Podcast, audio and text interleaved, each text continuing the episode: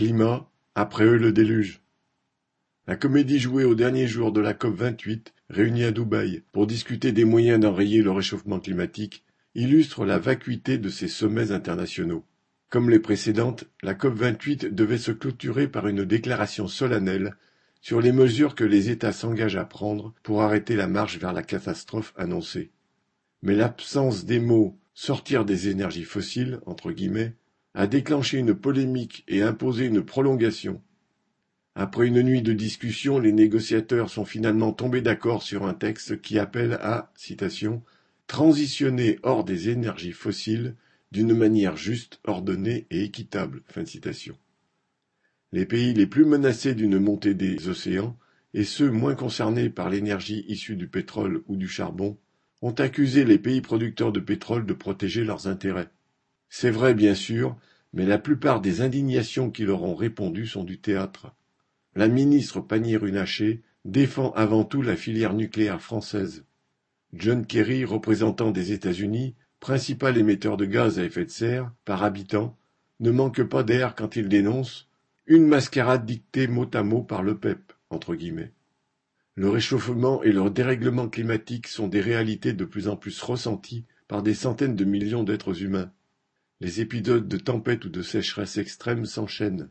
Les glaces fondent ici, les nappes phréatiques s'assèchent là, les rapports scientifiques s'accumulent. Cette réalité n'est plus contestée ou minimisée comme elle le fut pendant des années sous la pression des grands groupes en situation de monopole. Mais maintenant le réchauffement climatique et la transition énergétique nécessaire pour l'enrayer sont devenus les nouveaux prétextes pour faire accepter les hausses de prix à la population. C'est ainsi que l'on justifie le déversement de centaines de milliards de dollars ou d'euros de subventions aux industries des pays riches. Pas un jour ne passe sans une leçon de morale sur les petits gestes pour l'avenir de la planète, entre guillemets, ou l'annonce de mesures punitives contre ceux qui s'obstinent à utiliser leur vieille voiture, faute d'une autre solution. Or, ni ces leçons de morale, ni même les milliards versés aux capitalistes n'enrayeront la catastrophe. Comme l'a brutalement formulé en septembre le PDG de Total au climatologue Jean Jouzel, invité du MEDEF, Je connais l'avis des scientifiques, mais dans la vie réelle, je dois assurer l'approvisionnement au moindre coût.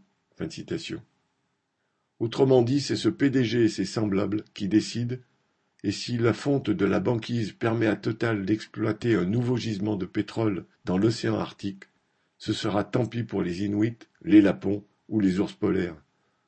Le fond du problème est que ceux qui ont la maîtrise du choix des énergies, comme des modes de production ou de transport, sont les grands groupes capitalistes et les financiers.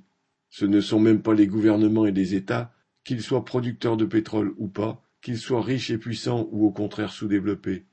Même l'introduction de normes contraignantes, de lois et de taxes n'enlève pas le pouvoir de décision à ceux qui possèdent les capitaux et qui n'agissent qu'en fonction de leurs perspectives de profit à court terme.